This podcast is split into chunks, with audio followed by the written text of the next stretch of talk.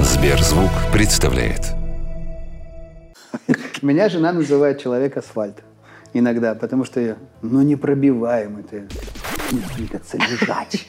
Лежать, не двигайся, хватит. Я хочу сказать, не надо говорить. Потом, это был растянутый выбор, долгий, в течение года. Я не мучился. То есть я наблюдал за собой, что во мне меняется. Создавать карму. Ты должен что делать? Находиться в нейтральности, в безусловности, в неподвижности, как камень в лесу. Сегодня ничего не произошло. Какая скучная. Я умею расслабиться, лечь на диван и включить пульт. Ну вот пультом телевизора это вообще моя любимая медитация. Правда? Конечно, как у любого мужика лег и... Это мне сейчас говорит супер прокачанный, супер прокачанный парень. Да, А, я да, тоже люблю. А вот я люблю щелк. Телевизор. Ребенок рождается здесь и начинает плакать. Говорит, опять я здесь. Опять я чего-то здесь не доделал. Ну я же уже был монахом, там в Шри-Ланке сидел, уже молился уже. И я опять здесь что-то я не прошел. невероятно добрым человеком. который любит себя. Он стал думать, также если возможно встать рядом с этим человеком. Быть человеком. С Юлией Барановской. Всем привет! Вы смотрите самое честное, самое искреннее шоу в Сберзвуке «Быть человеком».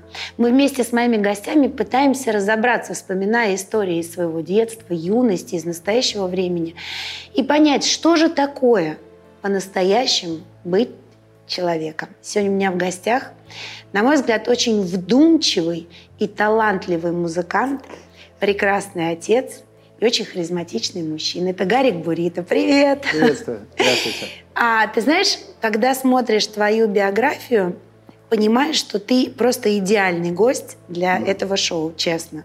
Потому что, на мой взгляд, Поп- Попробую разбить в пух и прах Почему?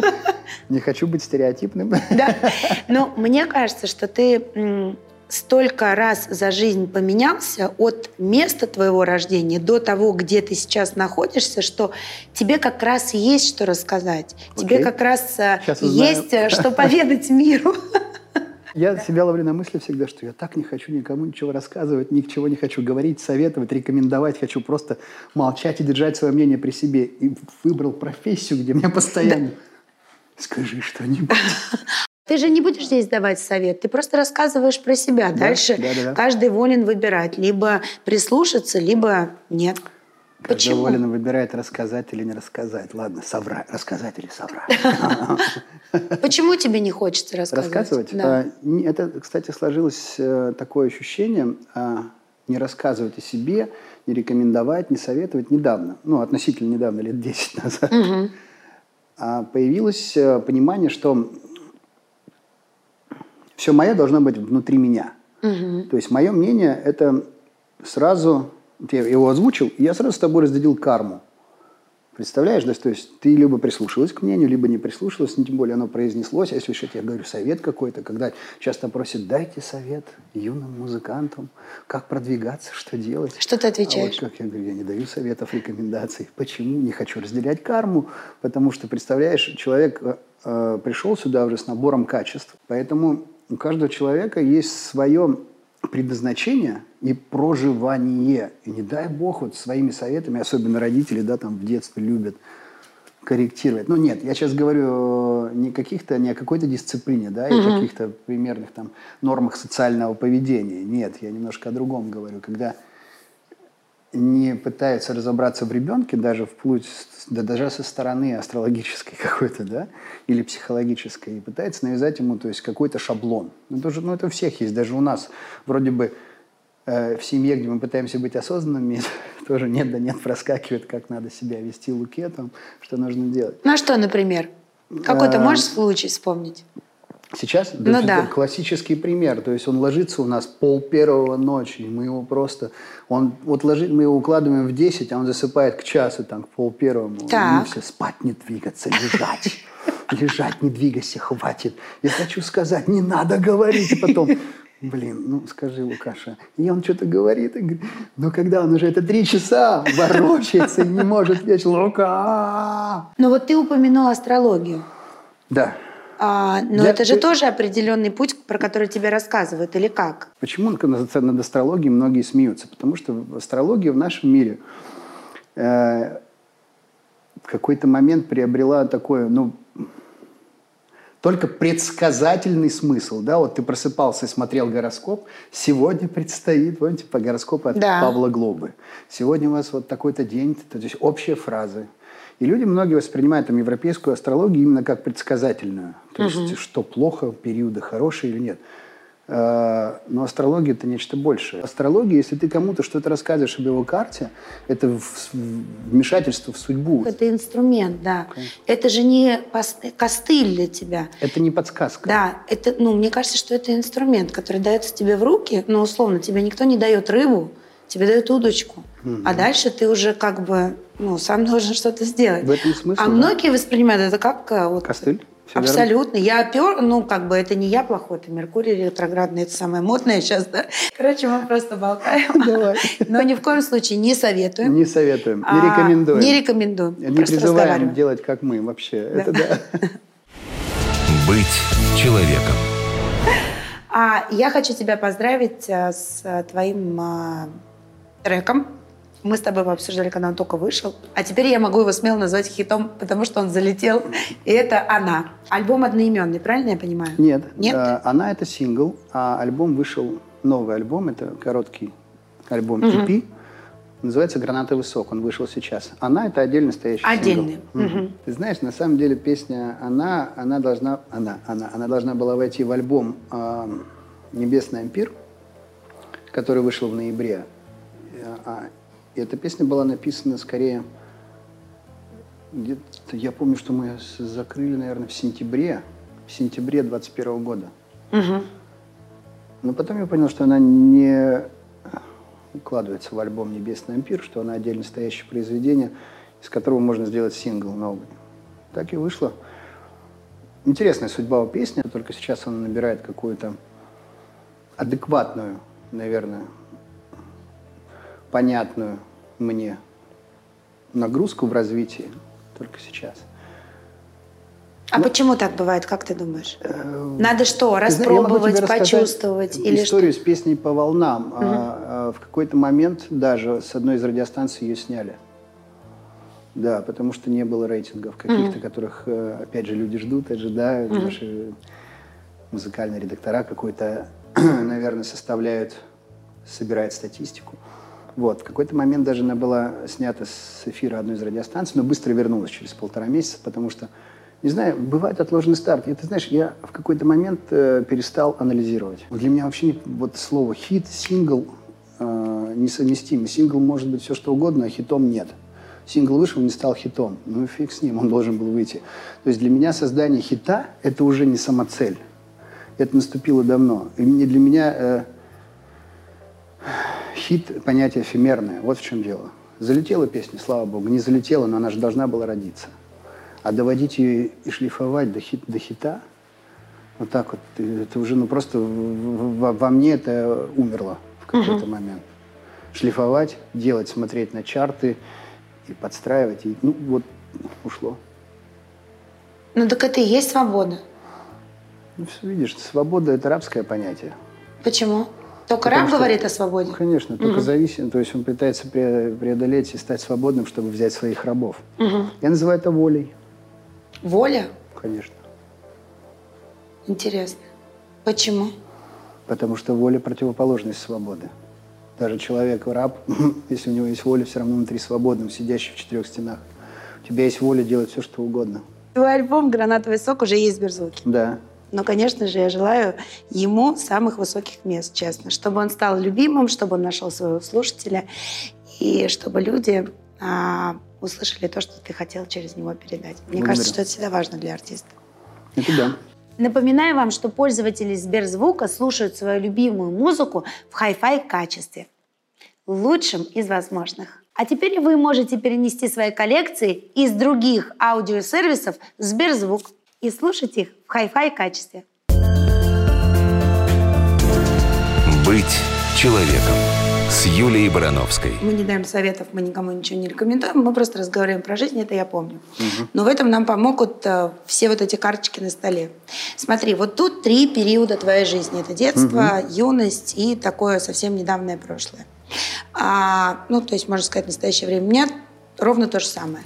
А здесь темы. Сначала ты выбираешь период, а потом ты выбираешь тему и рассказываешь какую-то историю.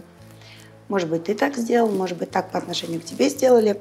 И, Поехали? прослушав твою историю, да, делаем какой-то вывод. Начинай. Отлично. Выводы опять, да, надо? Ага, ну это наши выводы, мы без советов и без рекомендаций. Так, это мне, давай. Ты знаешь, что а ты фото- расскажешь мне, что это за фотография. Братиш- Это юность. Это, ну да, относительная юность, это уже вот группа Бурита Так. э, формата 2000 года. Это мы выступаем в Туле, в Доме профсоюзов, а вот там Михей. Михей поет «Сука, любовь». У нас было так, то есть мы... Это прямо во время выступления, Да, да? мы, зак- мы заканчивали песней э, нашей, буритянской, и переходили, играли э, в «Суку, любовь», и выходил Михей. И вот момент как раз, я ухожу на задний план, Михей выходит вперед, запечатлен здесь. Да, это 2000 год уже. Да? Так, Да. теперь выбирай тему. Ага. Так. Этот эпизод изменил мою жизнь. Мгм. Вот в этом возрасте. Ну, там плюс-минус пять лет. Вот в этом возрасте. Да, в Мгм. юности. Ну, Какой как раз- эпизод изменил твою жизнь?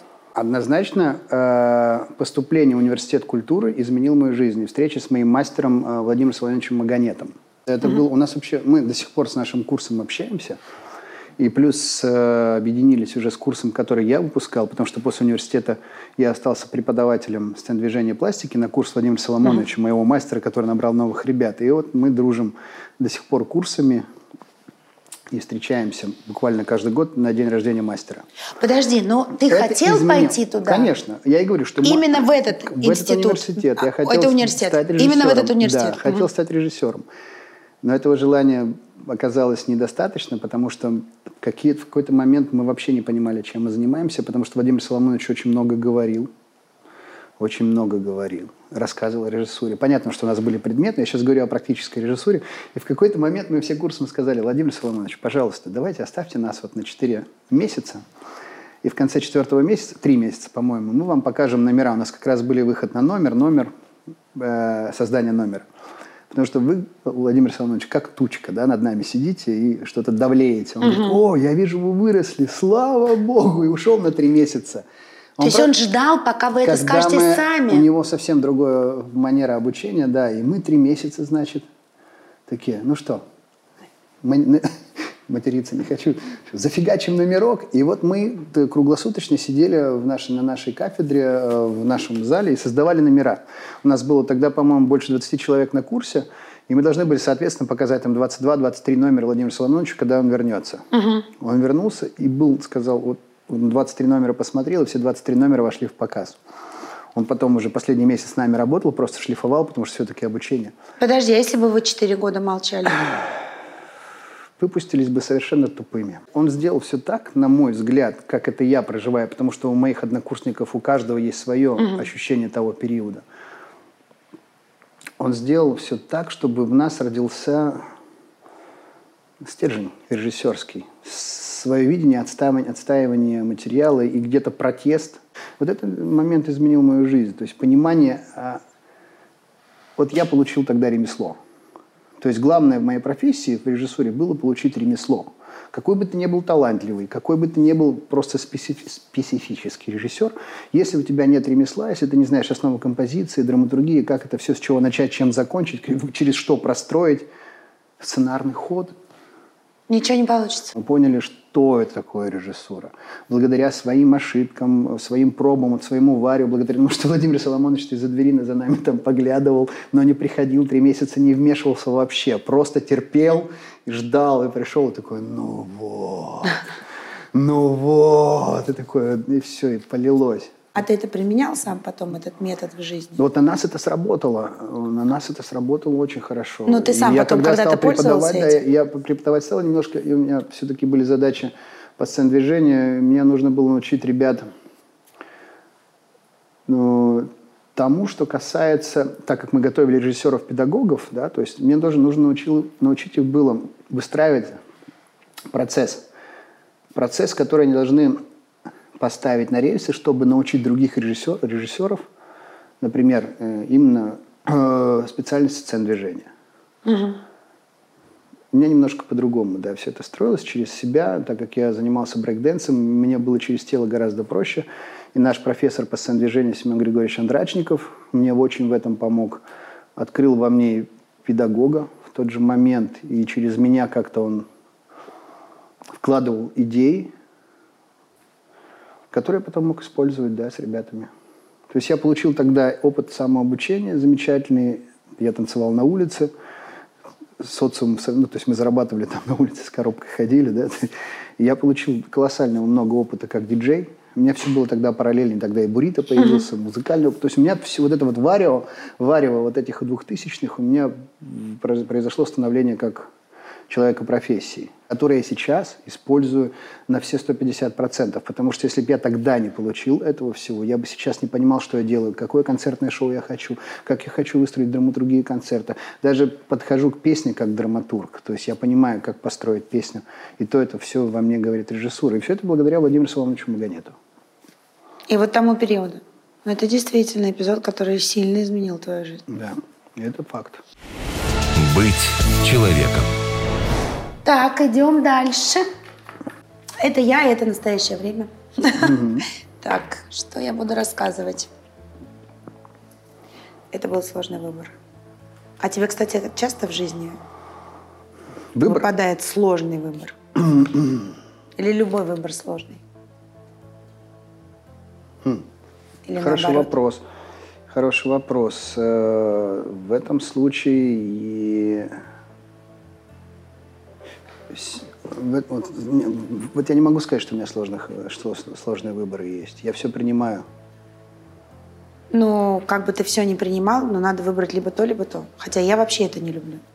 Я вообще не люблю, когда мне говорят, осень или зима, Москва или Ленинград. Нет, это вообще это, для это, меня ну, не существует да, выбора как такового. То есть, что лучше, что хуже. Для меня даже позиционирование лучше-хуже в какой-то момент стало уходить. То есть, я принимаю, что есть все все одномоментно. Вот в этот момент вечности происходит прямо здесь и сейчас. Основной закон режиссуры. Здесь и сейчас действие. Ну вот ты помнишь какой-то сложный выбор вот в недавнем прошлом свой?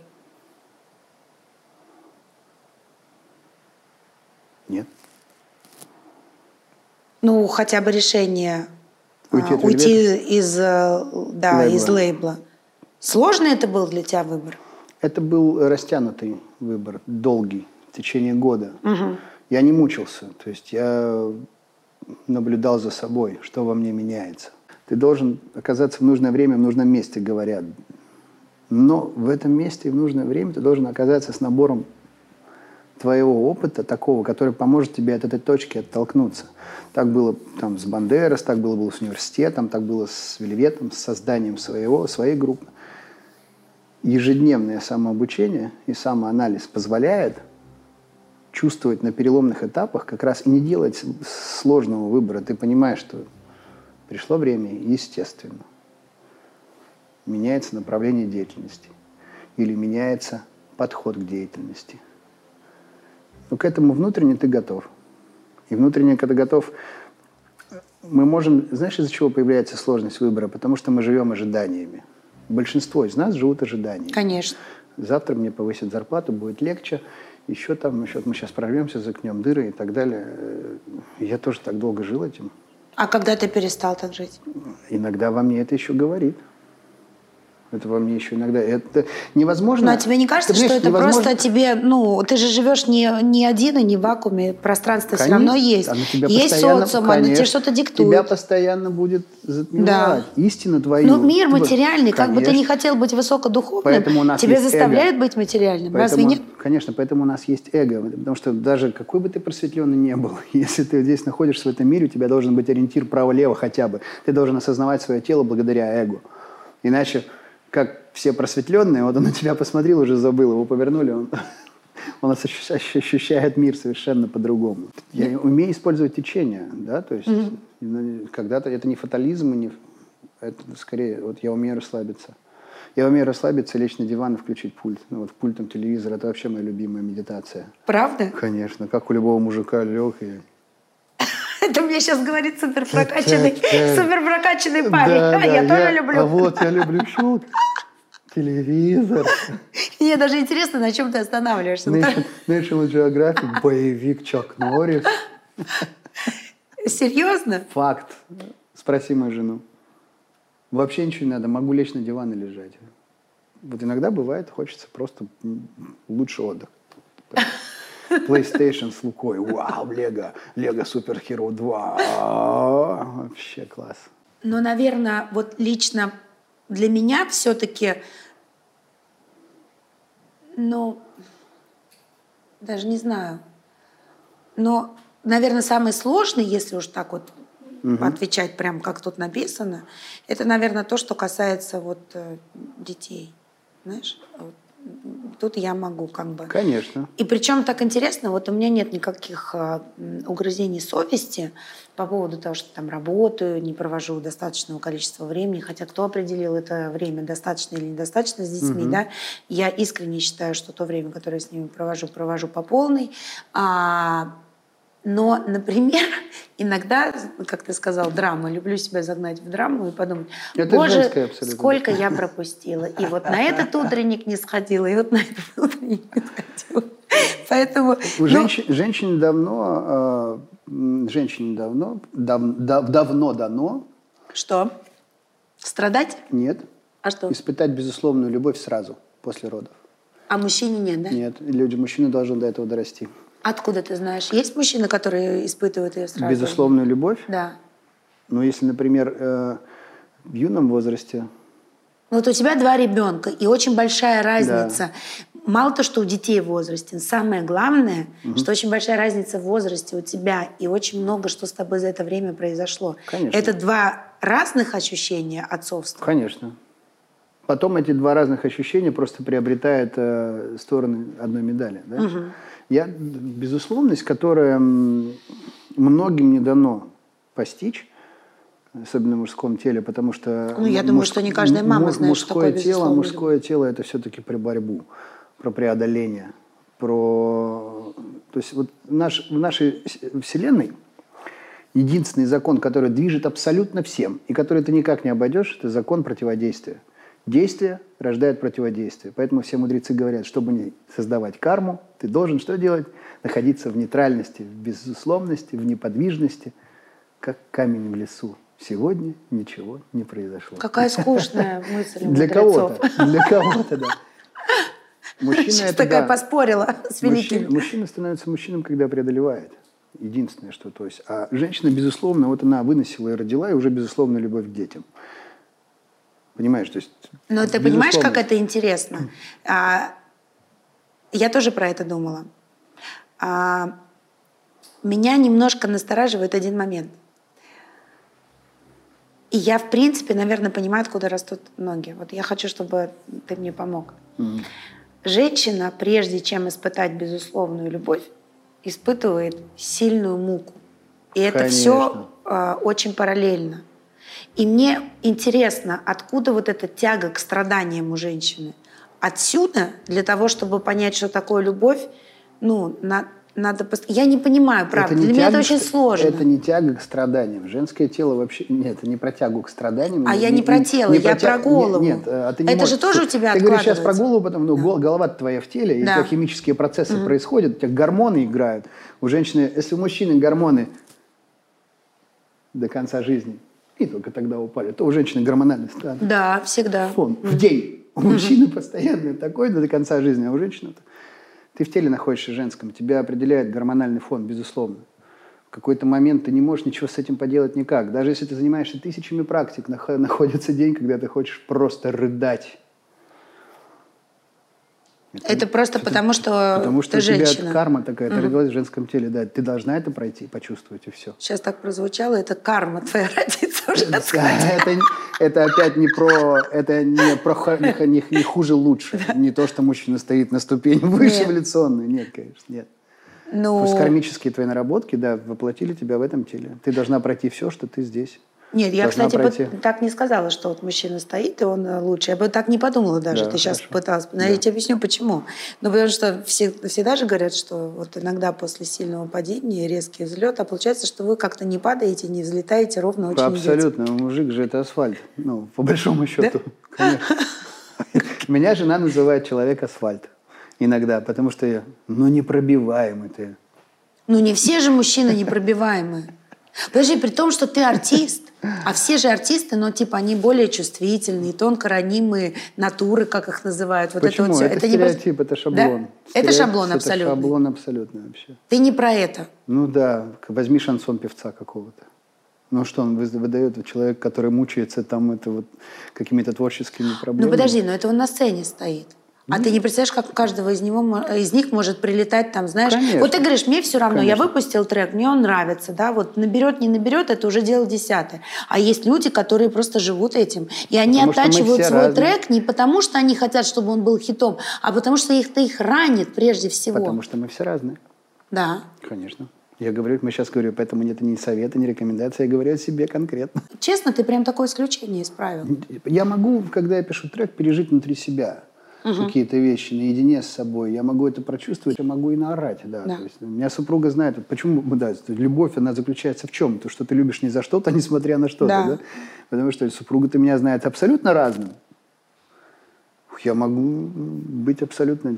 Я поняла. Если ты абсолютно да, значит, ты давно не писал. Потому что ты же пишешь много, поэтому у тебя все эмоции Не факт. Они а как пишу раз- я постоянно. Да, Ну, значит, вот они куда уходят. А если ты, значит, чуть-чуть где-то взорвался и супругу увидела, ты Это просто не написал ничего. Не получилось. Быть человеком с Юлией Барановской. Так, идем дальше. Выбирай а, в- в период, жизни. Период, да. М, Это же сейчас где-то, да? Да, ну, наверное, это тебе Да, лучше. да, Давай да. рассказывай, Для что это за фотография. Тема, тема. На меня смотрят. Мое невыполненное обещание. Так, вот в этом возрасте, Моя- совсем недавно. Сейчас Да. посмотрим, насколько ты будешь честен. Мое невыполненное обещание не, не снобить. Не снобить. Я бываю сноблю. Так, а поподробнее. Ну, сноблю. Вот Оксана мне говорит... Во-первых, она- давай сначала разберемся, что это такое, потому что все очень по-разному Ну, нет, сноб- принимают с- это слово. Самое Да. простое выражение сно- сно- снобства, которое мне показал наш преподаватель э, по актерскому мастерству как раз в университете. Сноб делает вот так, ну типа, ну да, нормально, нормально, хорошо. То есть, понимаешь, то есть такая. Э, Снобствую иногда, работаю с этим. Ну, типа, мне что-то внутреннее начинает э, какое-то противоречие вызывать. Я думаю, блин, ну, как-то не хочется туда идти. Ну, и начинаю, ну, зачем это нужно? Это же... Ну, давай пример какой-то, чтобы понятно было, не могу, это речь. бывает редко. Это Да. бывает редко. Но И- бывает. Да. Какой И- пример? и Оксана говорит, что я дед. И мои друзья по Бандерас называли меня дедом точно, потому что я могу как раз вот снобить, э, говорить, вы все неправильно делаете. Вот здесь вот. Ну, Ворчишь. ворчу ужасно иногда. Ну, ворчать Ну, это- и это уже- быть снобом – это две разные вещи. Ну, вот я ворчу- Потому что сноб – это и- все-таки, ну, с типа ощущением чу- того, что я… С чувством Да, превосходства, да. вот. Я в себе это контролирую, и когда я только начинаю чувствовать, что ну я-то это был лучше. Вот, Но это же отчасти и гордыня тоже, правильно? это не отчасти, это прямая, это прямое. Я так аккуратно хотела. Прямое, вообще. Я же человек, я в человеческом теле, эго во мне есть, и гордыня тоже иногда взыгрывает, если сразу бац по шарабану, ну-ка тихо. А Еще тебе прилетает с, сразу? С супругой, ря- с моей супругой вообще, вот про гордыню рядом, только в тебе что-то взыграло, там по взгляду все понятно, думаешь, ёп-ёп-ёп. Но помимо супруги и ее взгляда, который может убить, тебе прилетает вот так по жизни за гордыню? Я очень много с этим работал. И это иногда вспыхивает, и э, не то чтобы прилетает, а я могу отследить, когда во мне говорит не мое спокойствие, а моя вот взыгравшаяся ретивость, гордыня. Мгм. А это чаще в работе или в личном? В личном нет. В личном не бывает. Чаще всего это в процессах обязаловки, фотосессий, съемок и так далее. Э, Когда я немного там в, не, со сво- не, не в комфорте от идеи, допустим, недо- недоразвитой, недоразвитой идеи другими людьми, потому что я знаю, что Я еще торможу себя еще по профессии режиссера. Когда я прихожу, например, на площадку, и где режиссер начинает руководить, я все, я в себе закрываю все режиссерское. и Я говорю, хотела сейчас я это исполнитель, спросить. Я исполнитель. И они, все, все режиссеры, которые со мной работают, не дадут соврать, что я закрываю свой рот как режиссер и ни хрена не советую. Подожди, но внутри-то у тебя это кипит. Бывает. А Вот я- самое вот главное, и это, мо- чтобы внутри не Да. кипело, Ну, я с этим работаю. Да. Иногда это во мне вылезает, э, например, за пределами там площадки. Супруга мне сразу... Я... По глазам вижу, говорит супруга. Что-то я, что-то я, что-то я не выспался, что ли? Все спокойно, да, бывает. Но были ситуации, когда ты режиссера на площадке говорил, ну вот терпел, терпел, и под конец. Не, была ситуация, когда мы снимали клип, да, один из... И я смотрю, то есть Игорек Шмелев работает, он что-то пытается доказать, а вся площадка галдит. Стоит гул. Как будто вот оттормозили, а мы их готовим сцену, и вся площадка что-то говорит и не слушает режиссера. Он мне рассказывает, что-то им рассказывает. И я такой, тихо. Все, хоп. Я говорю, дайте режиссеру дать задачу, дайте ему досказать. Это один раз было. Не выдержал. Ну, Блин, да, тогда, то есть, ну, такое неуважение к режиссеру я не выдержал. Вся площадка его не слушала, блин. ну, то есть, он что-то пытается сказать, он, он очень талантливый, Игорь Шмелев. И в этот момент такой гул, что не должно быть вообще просто. Но это ты заступился. Не заступился, меня ж никто не просил. Это, Да, но же, нет, это был это, пар- это тот самый моя гордыня, когда я...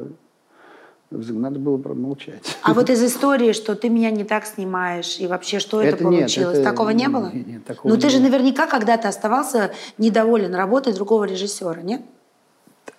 Максим, Ну, вот как, ты участвовал в огромном количестве концертов, сборных солянок, огромном я количестве для просто- всех каналов. Я очень просто к этому отношусь. Ты потом Очень не просто. отсматриваешь? Нет, вообще. Не Я- смотришь, Даже не- меня все устраивает. Да? да. Если хочешь сделать так, как тебе хочется во всех вот параметрах, возьми и сделай сам. Поэтому я стою, и когда я хочу сам снимать клип, я иду и снимаю.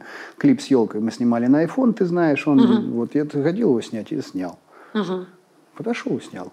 Другие А если клипы- тебе кто-то говорит а, наоборот, а, указывает на недостатки, на их взгляд, в твоей работе, у тебя тоже взыгрывает гордыня, нет? Нет. Ну, на критику ты как реагируешь? На такую как Раньше, бы? раньше, раньше, раньше как-то еще меня это цепляло в самом начале пути, потому что я был привязан к творчеству. А сейчас нет. Не привязан. Но все-таки вот когда решил, что надо с этим бороться, что это вообще не плюс, а глубокий минус, и хочется от этого Нет избавиться. плюсов и минусов. Просто надо мне с этим жить или не надо. Я подумал, что зачем мне с этим жить? Это лишняя трата и вкладывание. Это от меня отнимает мою энергию, которая могла бы идти на созидание, а тут на А ты рушишь, да? Ну, конечно. И когда у тебя просто есть... э, Я понимаю, что все равно все существует в раз, опять же, да. И плохое, и хорошее, это и тьма, и свет. Из тьмы рождается свет, и наоборот. Это вот все вот вечное, которое тебя окружает. Поэтому для меня понимание баланса в какой-то момент стало единственно важным моим внутренним стремлением. Баланс. Вот и все. Уравновесить все свои качества. Поэтому для меня не то, не плохое, хорошее, не качель, да, а круг с центром раскручиваешь, чтобы он стоял, волчок, постоянно, чтобы вращался. У тебя был центр один, вокруг тебя все вращается. Вот мое ощущение баланса. Ну, я вот сейчас буду вытаскивать период, а ты мне скажи, а если ты в людях, если ты в человеке видишь вот эту гордыню, ну, ты, наверное, не скажешь, да, ему? Абсолютно всех принимаю такими, какими есть, до какого-то момента, который... Наступает момент, если человек пользуется мной как хочет, да, в какой-то момент, я вижу, что это э, абсолютно абсолютно не, меня не устраивает, с этим человеком мы завершаем наши отношения навсегда. То есть это, в этом может Но быть... ты скажешь, почему? Да, я скажу, да, все, прости. До свидания навсегда. До свидания навсегда. Но ты Да. скажешь, почему Конечно, до свидания? конечно. То есть ты сначала озвучишь причину. Конечно. А если он в этот момент как-то попытается оправдаться, ты будешь его слушать? Все, равно, все, да? Мы прощаемся навсегда. Это Если прям- ты принял решение, то никаких шансов человеку оправдаться это перед бывает тобой нет. крайне редко. Я теряю, теряю людей, которые со мной работают, крайне редко.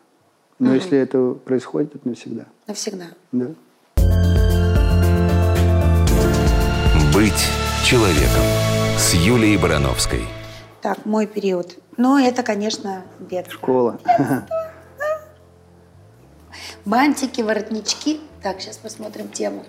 Мне повезло.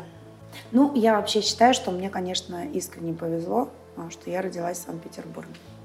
Хотя, наверное, если следовать тому, Что думаешь ты? Это просто карма. я Да, там родилась, потому что кармически, я да. должна была там родиться. Мерзнуть зимой. Так, так, так, сейчас слышу нотки. Ты жил в Ну, Там Санкт-Петербурге? прохладно, да?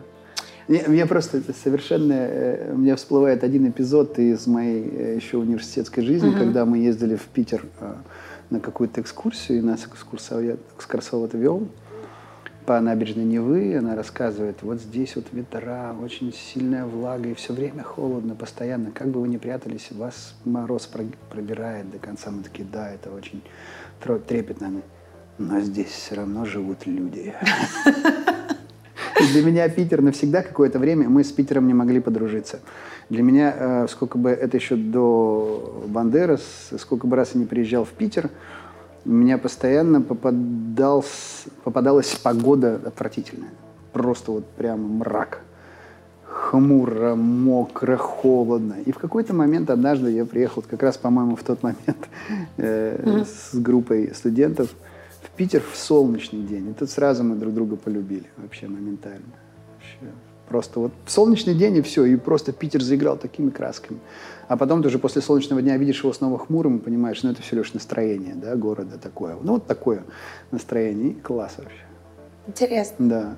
А твой родной город, он какой? Ижевск? Просто ассоциация, когда ты э, слышишь Ижевск, тебе кажется, что он какой-то такой грубый, хмурый, промышленный. Вот я бы сказала. Он индустриальный, безусловно. Э, Ну, несколько же идей э, есть э, рождение слова Ижевск, да? Река Иш. Иш – это овца, похожа на Удмурском. И овцы ходили часто к реке, пили, ну, назвали Ав- Иш. Или второй, там, Дерябин, когда был, Дерябин – это тот, кто построил там индустриа... ну, вообще индустриаля- индустриализацию стал делать Проснувшись, сказал однажды речку, увидев, ишь ты какая.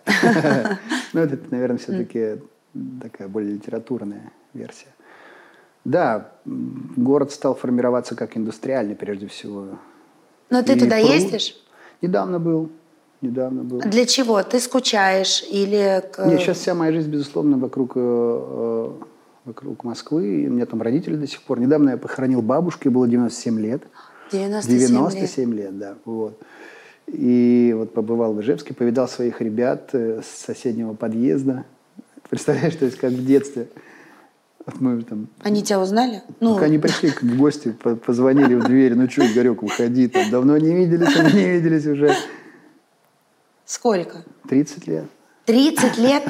Телефонами даже сейчас обменялись, переписываемся. Соседи по подъезду, с кем мы играли в казаки-разбойники, в футбол, хоккей.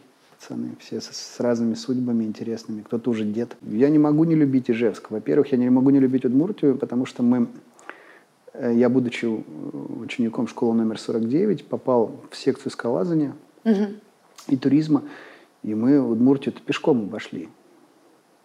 Ой, как побывали. здорово. Да. Это вот то, что я люблю очень. Конечно. И Ножками. Я учился там в училище культуры. Получается, 19 моих первых лет жизни были связаны с Ижевском. И спорт, хоккей. Мне просто кажется, что каждый город дает нам какие-то черты характера определенные, да. Ну, то есть я абсолютно точно понимаю, а, кто может, например, жить в Москве, кто не может, да. Твой родной город, они, он какие тебе черты характера дал? Как ты считаешь, что он тебе дал? Я, наверное, ну, у меня другая точка зрения на то, наделяет ли город чертами характера. Ну, место мне, всё Мне равно кажется, нет, все-таки это семья. Это все-таки семья, не, не место, где ты вырос. Э, Хотя, может быть, регион, регион проживания. Но это же все равно, это менталитет, Если это определенная том, да, природа. сейчас я сразу вспоминаю, да, Да. например, э, если говорить об Удмуртии, это страна лугов. Удмурт – это луговые люди, живущие, селя- селявшие- селившиеся на лугах. Это люди, которые язычники. Это такое место лесов и ручьев. Смотри, сколько музыки сразу. Да, Ручьи, сразу ручьи, леса. луга, леса, да. И э, когда учился в училище культуры, ребята наши с э, народного отделения ездили в экспедиции в старые деревни и привозили старые обряды, э, ритуалы, свадебные, даже похоронные, какие-то еще очень редкие песни удмурских бабушек они записывали. И они восстанавливали этим немножко в таком э, уже в прочтении на сцене. То есть все обряды свадебные, ручейки, э, какие там очень много от язычества, потому что удмурты, когда по каме шли миссионеры, там крестили деревни направо-налево, ставили церкви, также идешь по каме сейчас, церковь здесь, деревня, церковь здесь. И удмурты принимали э, христианскую веру. Ну, там где-то на наверху в домике старые башки стояли. Вот. У нас очень интересные, конечно, барановские а бабушки. Барановские бабушки, помнишь, да? Да, конечно. Такие замечательные у них целые, э, вот сейчас у них миссия. У них есть свой ДК, который мы построили. А вообще они собрались-то на Евровидении, чтобы церковь построить. Да, я помню эту историю. Церковь у них стоит замечательно. И вот с утра бабушка покопалась в огороде, пришла в ДК, а туда уже привезли школьников. И вот они их обучают э, традициям и удмурскому языку, водят с ними хороводы, рассказывают. То есть а ты знаешь очень... что-то по-удмурски? Я, я учил удмурский язык в училище культуры. Но чтобы знать язык, его нужно практиковать. А я спеть сейчас... что-то? Ой, ты чеберный льёс. Я вот вспомнил. Ой, ты чеберный льёс, малый сычие. И все. Так, а про что поем? Ой, ты красивая девушка, я вот дальше не помню. Кажется, что вот ты сейчас пропел, он такой очень певучий, красивый, он да? Он тянущийся, да. да. 33 да. буквы русские в нем и 4 удмурские. Ну вот. Видишь, как он строится? Там акценты, например, на последнее ударение, например, не картошка, а картошка. Так, урок удмурского языка. Не свекла, а свекла. А, по-удмурски э, свекла, да? Да. А, понятно. Ну, Хорошо, я теперь буду знать, как это оправдывать. Ну, а пельмень это пельнянь, ухо.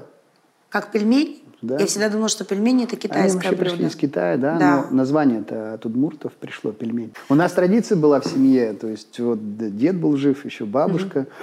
Антон, э, он на 10 лет меня младше, мой брат. Мне лет 12, ему там 2,5 получается. И вот мы маленькой кухоньки, у нас вообще квартира 56 метров, трехкомнатная маленькая кухня, вообще маленькая, но мы умещались там. Бабушка с мамой раскатывали тесто и делали. Угу. Соответственно, то, что нужно. Папа перемалывал фарш, дед рубил в таком вот, в катке такой прямо еще. А мы с Антоном, соответственно, пельмени лепили. Короче, мне точно повезло, что я родилась в Ленинграде, выросла в Санкт-Петербурге, и тебе, походу, тоже с родным городом повезло. Конечно. Быть человеком с Юлией Барановской. Так, продолжаем дальше. Угу. Твой период.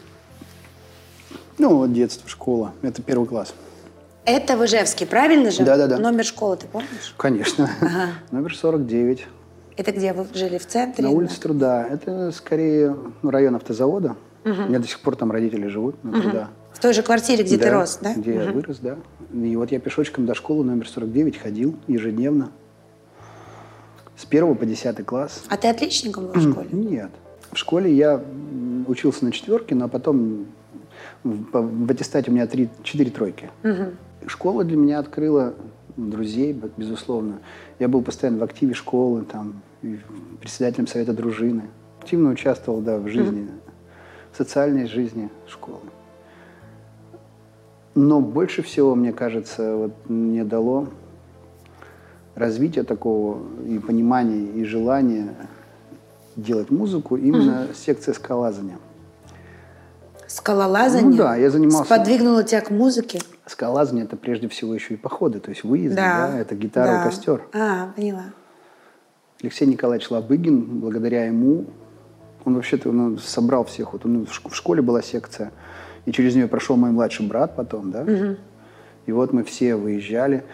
То есть у нас были обязательно, то есть вот мы в сентябре собрались, человек, наверное, 60 новеньких, вот, все заниматься пришли в школу скалолазания, в секцию скалолазания, и в конце там, или в, а в серед...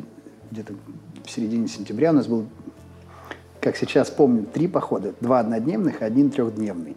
Еще пока не совсем холодно. И как бы там тоже происходил отсев ребят, которые останутся в секции. Потом начинались э, тренировки уже на стендах. Угу. И есть э, самый яркий пример. Настоящего стенда, который простоит, мне кажется, вечно в Ижевске. Это башня, знаменитая башня, водонапорная скалазы башня. Скалазы сделали пред себя, там зацепки. Зимой ты тренируешься внутри, там тепло, летом снаружи. Потом у нас поставили стенды в университете. Вот, то есть ты тренируешься либо в школе, у тебя круговая тренировка, Потом, либо на этой либо, водонапорной либо, башне. Да, либо на башне. Потом у тебя есть в первые каникулы осенние выезд в Кисловодск. Это очень круто у нас было поставлено. В Кисловодск, все, сборы, как сборы, да, то есть ты тренируешься на скалах, возвращаешься, тренируешься, какие-то соревнования. Потом у нас были э, непосредственно в период от осенних каникул до января в этот момент тренировки, и плюс еще были соревнования по лыжному туризму мы участвовали, Оттуда я знаю очень много. Мне так помогло однажды выбраться из... Я провалился под лед, и мне вот именно знание... Где? Я переходил Москву, канал имени Москвы, около общаги у себя здесь, в Москве. Как помню сейчас... По льду? Да, 8 января в новой курточке с новым рюкзаком, в новых кроссовочках. И провалился под лед. Навыки... Один ты был в этот Один. момент? Ну, навык выживания ЖК полученный в этих походах. И мы же там, там не просто соревнования по лыжному туризму, да, uh-huh. а ты просто выполняешь задачи на каждой станции. Вот ты команда идешь, это, это и ориентирование, да, это и поиск э, под лавиной человека, и переход через э, по, по лед, понимание, что нужно делать. Как ты выбрался это, когда упал под лед? Успокоился. То есть я провалился вот по пояс и понял, что ну как бы все, вот у меня куртка надулась, слава богу. Я руки положил на лед, успокоился. Ты руки положил на лед, а ноги сами поднимаются. Ты же дышишь, поднимаются ноги тихонечко. И переворотами выкатился. Но это сделал все на автомате. Я когда выкатился, смотрю, женщина бежит. Я видела, вы провалились. Я, говорю, я такой думаю, блин, я же вот я же все равно перейду этот лед. Смотрю, там рыбак сидит дальше. Думаю, он не проваливается. Пойду, иду, мимо него штаны уже замерзают. Он говорит, ну что, провалился? Я говорю, ну да, ты уж пятый сегодня. перешел. Быть человеком. Удивительно, ты сейчас все это рассказываешь, а я понимаю, что ты еще не достал тему про детство, мы еще ее не обсудили. Но я а, услышала сейчас для себя, могу ошибаться. Ну, естественно, что из любой истории каждый человек делает свой вывод. Интересно было услышать, что ну, все так переживают за предназначение, найти, найти, как его найти, куда побежать, куда. А ты, в принципе, никуда не бегал. Не бегал. И так интересно, что из скалолазания вот ну сюда. просто, ну понимаешь, я вот тоже могу тысячу раз ходить в походы, да, но я могу условно в момент, когда люди садятся к костру, достают гитару, пойти спать. Ну потому что мне не хочется, Понятно. понимаешь, про что я говорю?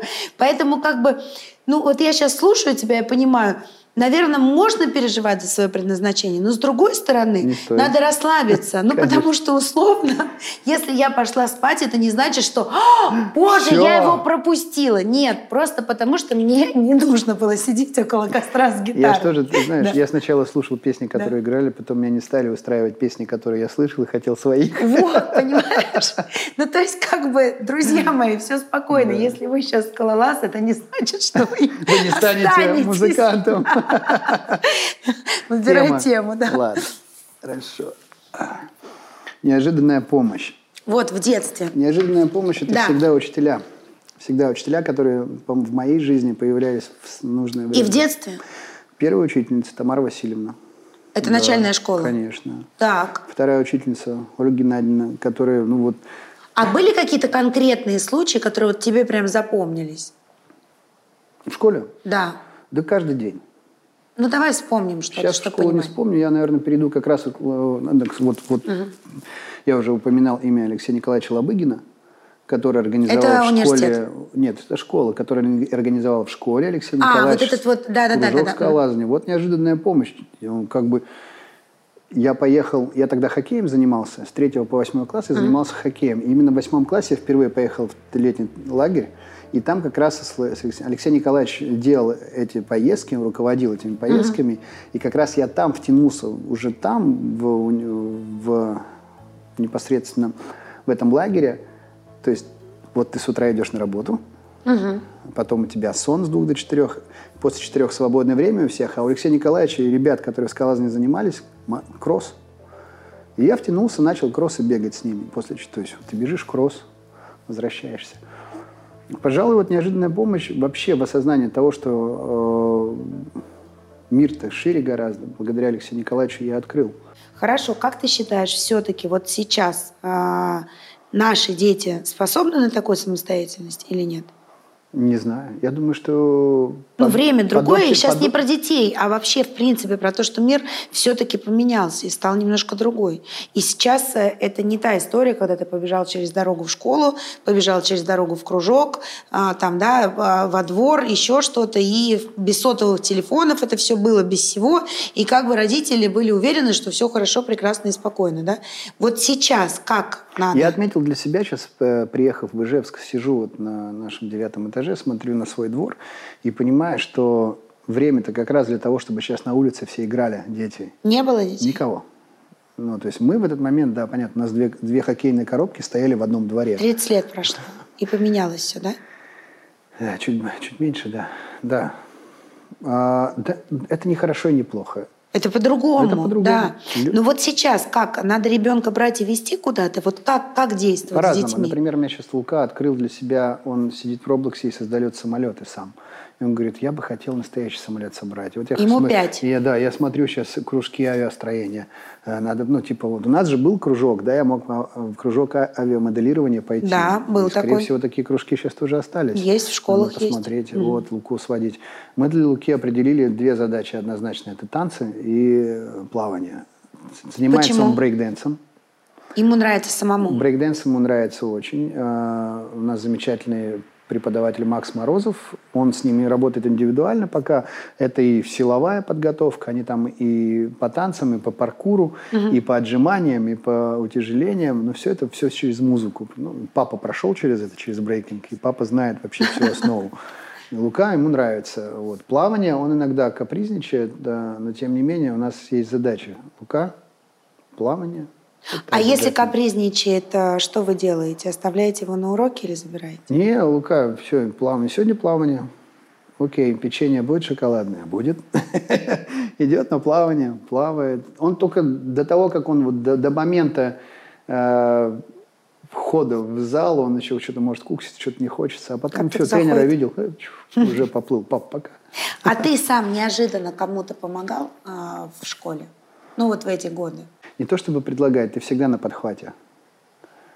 Как в связке с аквалангами. У тебя всегда есть два человека. Боди твой. Держишься в паре. Также ты в одной связке идешь. Да все, уже Высоцкий спел. То есть вас воспитывали Ну, этому а на скалолазании? Не, не, не, не Нет? Или в семье? есть И в семье, и наши фильмы замечательные, наши советского периода фильмы. И вообще выручить друга, товарища выручай. Помнишь, сам погибай, товарища выручай. Это не хорошо или не плохо, это своя идеология. Что такое нравственность, да?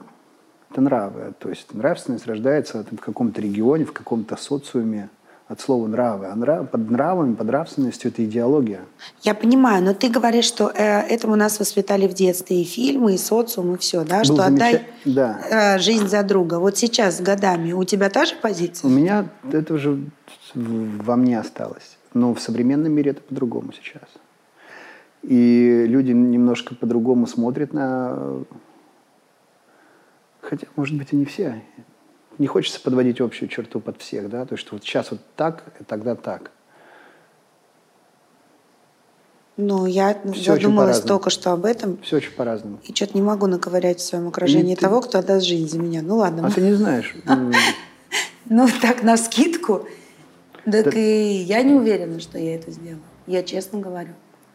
Да, возможно, никто не уверен в этом Я случае. про дружбу Да, ты сейчас просто понимаешь, тоже непосредственно принимаешь решение, когда ты находишься... ну, ты- ты- Ситуации. знаменитая ситуация, когда люди жертвуют собой на учениях, на боевая граната срабатывает, да, то, чтобы не погибли рядовые ребята, призывники. Офицер закрывает Офицер собой. закрывает Да. собой, да. Не просто так эти люди выбирают эту профессию. Не просто так кармически все Да. предначертано. Эксклюзивно первые две недели можно посмотреть наше шоу «Быть человеком», а я считаю, что оно самое искреннее. Только в Сберзвуке первые две недели. «Быть человеком» с Юлией Барановской. Период. Это, ну, где-то можно назвать юность, молодость, но не настоящее время. Где-то в промежутке между детством и тем, что сейчас. Посмотрим тему. Какую? То Как ты не считаешь? буду с тобой разделять карму, не буду за тебя выбирать. С чего это вдруг? Казалось, что все правильно, но теперь я об этом жалею. Да ни о чем я не жалею. Вот это, да, мне кажется, Очень это тоже сложно. момент, который приходит только с опытом. Не Ты жалеешь о о чем. чем? Нет. Вообще мой мой чем. приобретенный опыт – это моя ценность. Я жалеть не жалею, есть моменты, о которых я а, скорее сожалею, да, то есть есть моменты, которые мне там, ну, даже спустя годы даются, ну так, непросто. Ну, если вернуть все назад, я их не хочу Не менять. получается. Знаешь, я вот в этом возрасте, например, а, пошла работать. И официанткой работала, и а, даже ездила как-то, надо было ну, с выездом а, на дом, мы дома там какой-то. И был период жизни, когда я этого очень стеснялась потом. Ну, мне прям казалось, что, Что это официантом какая-то... да. работать зазорно? Ну, когда уже я перестала работать, и когда жизнь Ну, понятно. по-другому складывалась, мне казалось, что это такой кусок жизни, который надо как-то... ну, как-то от него побыстрее избавиться, забыть, ну, как будто бы этого не было, знаешь. А теперь я вообще, вот, наверное, ну и то я об этом не жалею, мне, наверное, надо было это прожить Наверное. и понять, что любой опыт в моей жизни – это опыт, и он прекрасен, да. Абсолютно точно. Но и у меня был период, когда я прям пыталась, знаешь, этот кусок жизни как-то замалевать какими-то радужными красками, как будто бы его не было, и никогда в жизни Ну, я... Ты думала, что ты выше этого, на самом деле. Ты создан для другого, да? Понимаешь, я как-то пыталась э, сразу оправдаться, почему так случилось, а Ну, сейчас это это, вообще... психологическое или личное твое внутреннее, да, какой-то барьер был, и все. Да. Я понимаю, да. А у тебя была какая-то работа, за которую там тебе было стыдно? Нет, я на, на- вообще официантом продержался две недели всего. Потом Почему? мне мой руководитель сказал, Игорь, сядь-ка. А почему ты туда Не- пошел не- изначально? Не, надо тебе работать официантом, иди танцуй. Он просто увидел, как я под Джексона танцевал где-то, пока никого не было. Он стоит издалека, наблюдает такой. Сядь. Он еще такой был э, из 90-х, такой, такой. Знаешь, лицо у тебя не халдейское. Не будешь ты официантом. Танцуй, иди. Классно, что танцуешь. Иди. А почему ты туда пошел? Какая Деньги нужда тебя были. заставила? Кон- Я приехал уни- учиться в университете в 96 году. Еще тогда не устроился преподавателем по айкидо. Я детям давал айкидо. Э, ну, все, деньги закончились, надо куда-то идти, оформляться. И вот через друзей там попал в ресторанный бизнес. Официантом проработал, да, и сказали мне, дружище, ну, не теряйся, давай. А куда пошел? Все равно же деньги нужны были. А потом сложилось так, что мы... У нас, пока наша кафедра была в ремонте на первом курсе, нас перенесли в ДК Берендей. И там была школа, вот я смотрю, иероглифы висят, айкидо. Я говорю руководителям, а здесь что, айкидо преподают? Так, говорят, откуда, откуда знаешь? Я говорю, такой же иероглифы висят. А ты что, э, занимался айкидо? Я говорю, да, занимался айкидо, рел айкидо, система югославского э, мастера Любомира Врачеревича. Он, он такая, нам нужен для детей тренер по айкидо. Может, наш мастер тебя посмотрит? Ну, Сашка пришел, будущий товарищ. Он как раз, он больше, он по хапкидо специалист, это корейское направление. Ну, мы друг друга покидали, и он сказал, давай, что, деткам, тихонечко. Этой Ну там системе». зарплата наверняка была явно ниже, чем официантам. Нет. Нет? Мне удалось спокойно вот прожить на мою небольшую зарплату. Для студента это было замечательно. Я еще покупал какие-то пластинки для того, чтобы играть как диджей. Хватало, да? Да. Ну, я потом, потом у меня пошло, то есть э, я же пришел вообще в музыку нормально через диджейство. То есть у меня вообще абсолютное мышление диджейское. Я обладаю э, инструменталом работы с программами, со всеми, именно благодаря моему мышлению. Интересно. Все сразу. И у меня не было такого в моей жизни, чтобы я чем-то конкретно одним занимался. Каждый момент в моей жизни приводил и добавлял э, вот, целостности моей личности с разных сторон.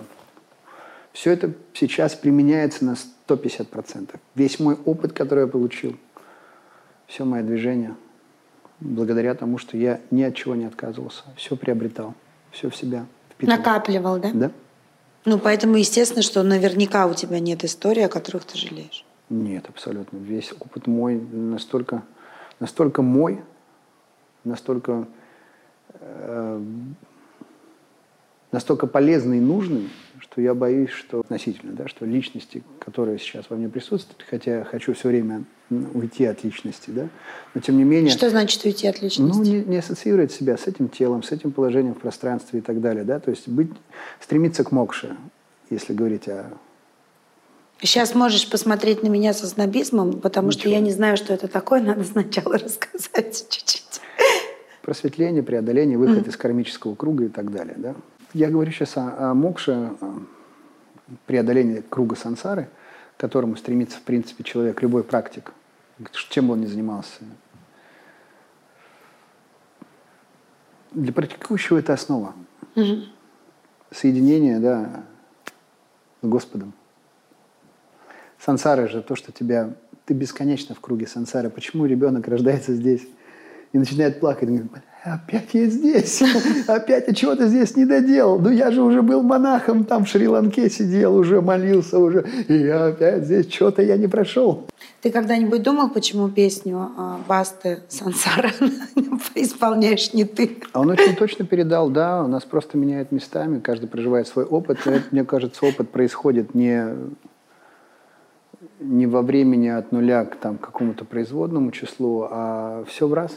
То есть ты можешь воплотиться в любом времени и прожить то, ту задачу, mm. которую ты должен. Быть человеком с Юлией Барановской. не пьешь после концерта. Я где-то прочитал, мне просто так это понравилось, и стало интересно, почему молоко и почему нельзя алкоголь. Не-не-не, стоп, стоп, стоп. стоп. Нет, не, не, я что-то переврала, да? Не-не-не, я рассказывал о том, как мой замечательный педагог по вокалу так. Владимир Иванович Коробко рекомендовал. Для того, чтобы вот эту всю энергию, которую ты поднял на концерте, усвоить в себя так вот мягко, раз, раз, ну, вот угу. молоко с медом лучше всего. Я такой, да, да, да, да, да, да, классно, классно. Но я люблю коньяк и виски. То есть я люблю. Я не так, чтобы вот люблю вот так, да, да, да. Нет, но мне нравится вкус. Угу. И я могу после концерта с ребятами своими пригубить вискарь. Молоко с медом не могу.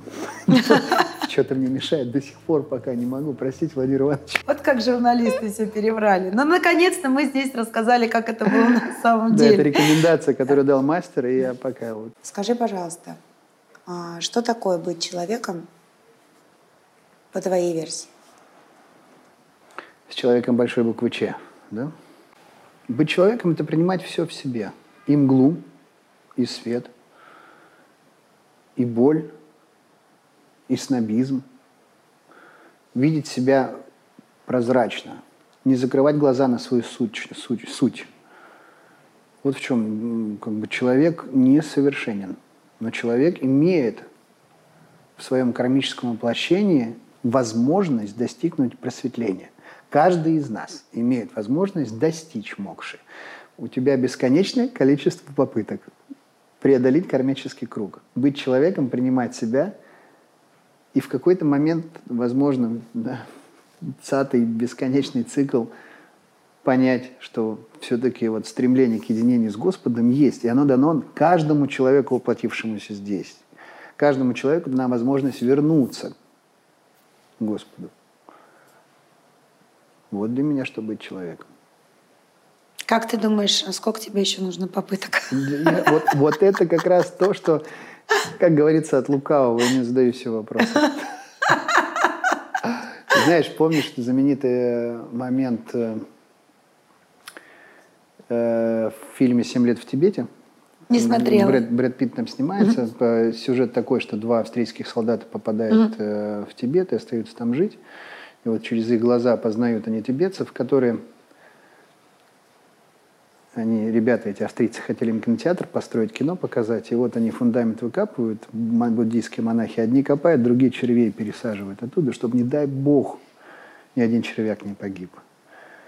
Монахи в, в этом самом следуют этому вот как раз этой ахимсе, ахимса не навреди. Много путей, короче, к просветлению. Давай не будем заморачиваться.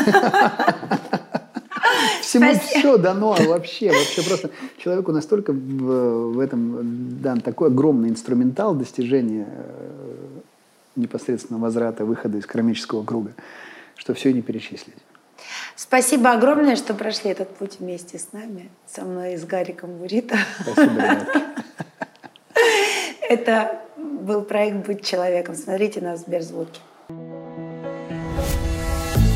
Невероятно добрым человеком, который себя. Он стал также возможно встать рядом с этим человеком. «Быть человеком» с Юлией Барановской.